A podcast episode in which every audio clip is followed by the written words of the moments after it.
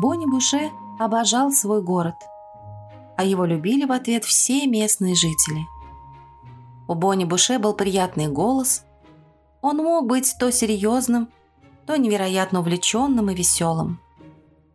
Он никогда не сдавался, совершенно не поддавался панике, не мог ни часа прожить в одиночестве и плохо скрывал свои эмоции.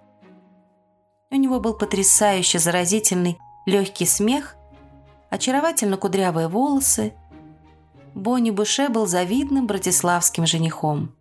И об этом знала каждая молодая свободная девушка, каждая мама, страстно мечтающая эту самую девушку весьма удачно отправить в семейную жизнь, каждый отец, который побаивался полиции и искал спасения в родственных связях с детективным агентством. Впрочем, у Бонни Буше явно существовала заметная только ему одному стена, которую он ловко выстраивал на половине пути к самому себе, чтобы никого не подпускать слишком близко. Он знал, чем кончится дело. И ему этого совершенно не хотелось. Бонни любил собак, но не мог их держать по службе, поэтому его каждые выходные ждали в приюте у леса, Детектив переодевался в мягкую легкую рубашку и целый день возился с животными. Бережно перематывал их переломанные или израненные конечности, укладывал спать в домиках, а на закате бегал с двумя большими лохматыми псами, которых прозвал Шекспиром и Аристофаном. Сокращенно Шекси и Стаффи. За их добрые умные морды. Собаки успокаивали Бонни, они, казалось, понимали его больше всех но никогда не торопились задать ему миллион вопросов. Собаки не врали, не сбегали, не старались его убить. Ничего общего с унылыми лицами в камерах для допросов. Бонни любила центральные кофейни. Запах горького шоколада, с которым на улице начиналось утро, шепот первых жалюзи и занавесок.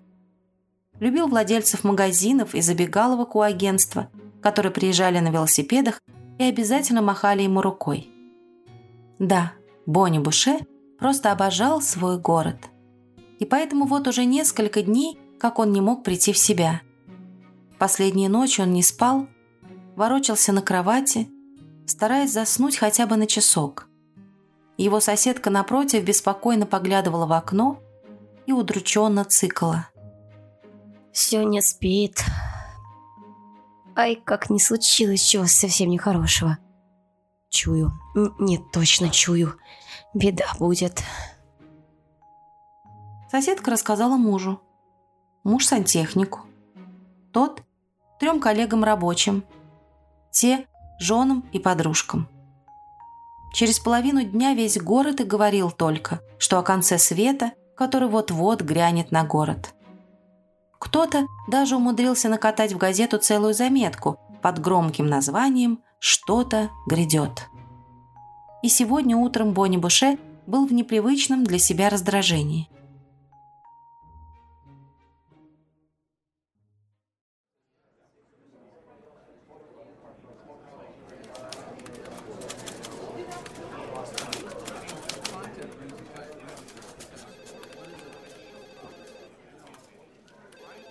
Нелли, Лени, почему бумаги не разобраны? Черт возьми. Он проливал кофе, кричал имена помощниц. Мальчик спрятался под стол и предпочел помалкивать. Детективное бешенство прервала Лени. Двое диких задержали у перевала. На допрос. Без Йены... Я начальник здесь или ты? Сказал на допрос, так веди, давай. Марик Флам спрашивал вас. И его ко мне, и быстро. Ленни, обувь смени, на каблуках дальше стола своего не добежишь. Марик, ты вовремя. Это те самые? Черт один их разберет, Марик. Их перехватили на границе. Каких районов? Не районов. На границе, которая... Об этом когда-нибудь потом. Вам туда все равно не ногой. Слышишь? Забудь о границе.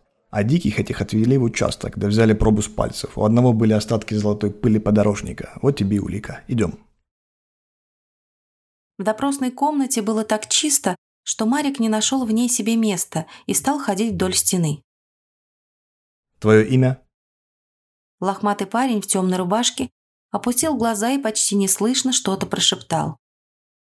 У него были и правда темные, почти черные глаза, и все же Марику на мгновение показалось, что он различает границу между зрачком, радужкой и... Он сосредоточился на секунду, словно серьезно собирался вспоминать строение глаз. Нужно было слушать. Парень провел ладонью по столу, потом быстро, словно в неожиданном смущении убрал ее, спрятал пальцы в рукава и оставил руки лежать на коленях. Руки на стол и нормально отвечай. Или не понимаешь, в какое положение попал, а? Слышишь? Еще раз имя? Нел Олгат из пустыни. Славно. Вы, Нел Олгат из пустыни, вместе со своими дружками убили 37 маковых жителей. Это 35-я статья, пункт 1. Что скажешь? Наняли его, верно? Нел Олгот не сразу кивнул. Кто? Дикий молчал. Бонни Буше устало провел ладонью по глазам. Ты ведь и без меня знаешь, что по найму статью смягчат. Может, жить будешь? У вас что, смертная казнь? Только по этой статье. Нел Олгот громко сглотнул, облизал сухие губы и отрывисто задышал. Не хочется тебе жить, Нел. Совсем не хочется. Знать бы. Дикий поднял на него черные глаза, и Марик впервые встретился с ним взглядом. Но с нами так раньше не работали. Одно скажу. Не из наших он был. Вот и все, что известно. Остальное все тайна. Что деньги, что инструкции. Не знаю я, кто нанял. Раньше не было такого. Бонни Буше наклонился к самому лицу Дикого и поднес палец к своим губам. Скажу я тебе, Нел, по секрету. Да и не по секрету тоже. Я сам лично прослежу, чтобы за то, что вы с друзьями своими натворили, вы потонули по самые уши в болоте. Ясно это тебе? А если ты скажешь, где ваш третий товарищ, я, возможно, распоряжусь, чтобы... Чтобы тебе с дочерью твоей увидеться позволили. Сиганул третий. Со скалы сиганул. Нет его, третьего. Да. Знаю я, что вы свои в жизни выдадите.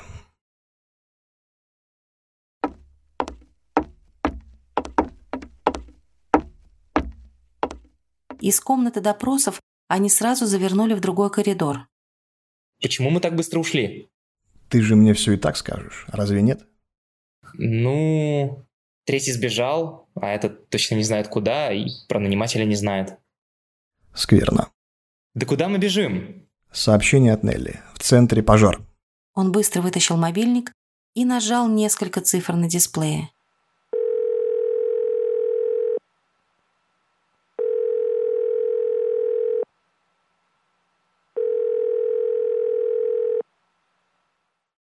Нелли, Ленни, какая к черту разница? Адрес? Улица Шести Бастионов, 12. Зачем мы там? Лена звонила. Говорит, что поджог. Почему? Они выскочили на улицу. Бонни махнул рукой круглой кабине трамвайного такси.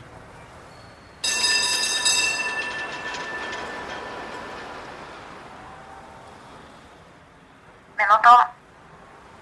Такси стремительно развернулось, чуть слышно зашипело и поднялось на несколько метров вверх. Бонни ввел код на нижней панели, и на крыше трамвая загорелась и завизжала полицейская сирена.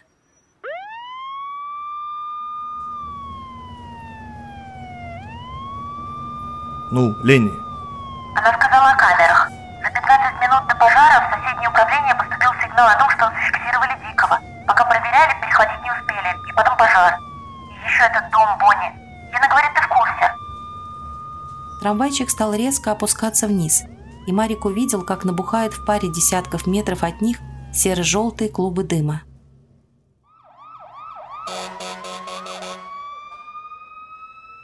да, я в курсе.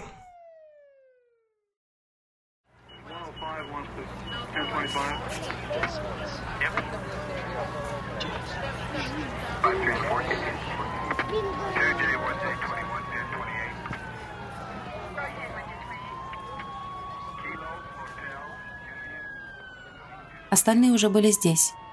До пожара они сидели в студии. Горел большой частный дом, гораздо шире и богаче соседних. Оранжево-красные горячие пятна уже заполняли окна, тормошили крышу, тянули ее вниз. У газонов на расстоянии нескольких метров стояла крупная узкая машина. Белая, с одним единственным круглым окном, из которого уже доставали шланг. А тушат здесь также. Вокруг машины молчаливо спешили от дома и назад высокие парни в синих костюмах и широких шлемах, у каждого со своим номером, как у футболистов на поле. Бонни сделал знак ребятам оставаться на месте и зашагал к пожарной инспекции. Ванесса, Сама притянул ее ближе за край рукава. ты сможешь все собрать. Я-то смогу, а вот ты такую же кофту купить мне не сможешь, немец. Она подошла ближе. Ребята наблюдали за ней, почти не дыша. Огонь вдруг словно замер, стал гнуться ближе к земле, таять, бледнеть, пока и вовсе не исчез. Черные от огня этажи потеряли свой глубокий разлом, вернулись стекла и дверные проемы. Ванесса еще несколько секунд оставалась на месте. Ну что вы стоите? Ищите людей! Молодец, Ванесса. Осмотреть каждый метр. Чей это дом? Зеда Триша. Марик побледнел и собирался было броситься к дому, но дорогу перегородила перепуганная чумазая Славка. Нет, пожалуйста, они все сделают, Марик. Марик, мы с Руной были на заднем дворе, где почти не было огня. Там никого. Только бы не оказался дома. Зед, только бы ты не был дома.